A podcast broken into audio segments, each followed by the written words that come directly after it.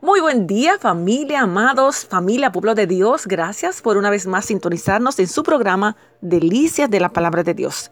Y ya hoy es la tercera parte hablando de nuestra serie Entrada Triunfal de nuestro Mesías y hemos visto la ovación, la alegría, el júbilo de aquel pueblo judío ante la llegada de nuestro Mesías, Jesús montado en un pollino en cumplimiento a las profecías. Y esta entrada triunfante vemos como el contraste porque justamente después del conmovedor recibimiento emocionante a este Jesús, vemos una imagen de contraste. Eh, en un Jesús tiempito muy poco después de, de, que vemos a Jesús entonces ensangrentado, golpeado por las calles, y nos preguntamos qué pudo haber cambiado en esos días. ¿Cambió Jesús de actitud o cambió la gente de actitud? ¿Qué dijo o qué hizo Jesús para que la gente lo tratara como un rey un día y otro día como un vulgar criminal? Y hemos visto este pasaje de, Marcos 11, de esta entrada triunfal, cómo, cómo observamos que esta era una imagen perfecta de la vida del antiguo Israel, el pueblo judío desesperado por un libertador, un mesías político, un revolucionario que derrocara un gobierno extranjero opresor, en este caso los romanos, que muy probablemente entraron a la ciudad santa de los judíos en carros, y caballos, impresionante, un gobierno de mano dura, un recordatorio no tan dulce de quién tenía el poder. Y ahí vemos el recibimiento con palmas y mantos sobre este nuevo Mesías o este tan esperado Mesías. Entonces, ¿cómo puede esta multitud que estaba tan obviamente emocionado de que Jesús cambiara eh, eh, su estilo de vida? En pocas palabras, Jesús no era el rey que ellos estaban esperando. Jesús no era su salvador político ni su revolucionario militar.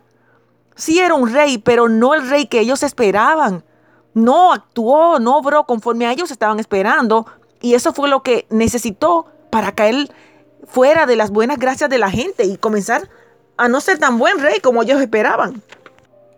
Vemos cómo Jesús fue asesinado con el apoyo de esta gran multitud, que posiblemente eran muchos de los que estaban ahí. No cumplió sus expectativas. En poco tiempo pasó de ser un héroe a ser un enemigo. Jesús entendió lo que decían durante su entrada en la ciudad, por supuesto, pero Jesús también estaba haciendo una declaración y no necesitaba carros, caballos de guerra, ni ramas o palmas y los elogios de una multitud que lo alababa. Jesús entró a la ciudad montado en un burro y comunicó algo más que el cumplimiento de una profecía. Jesús estaba diciendo, mi reino es lo diferente a este César que tienen ustedes como rey. Mi reino es amor, paz, esperanza y humildad soy un rey, soy tu salvador, pero puede que no sea a la manera que tú te imaginas.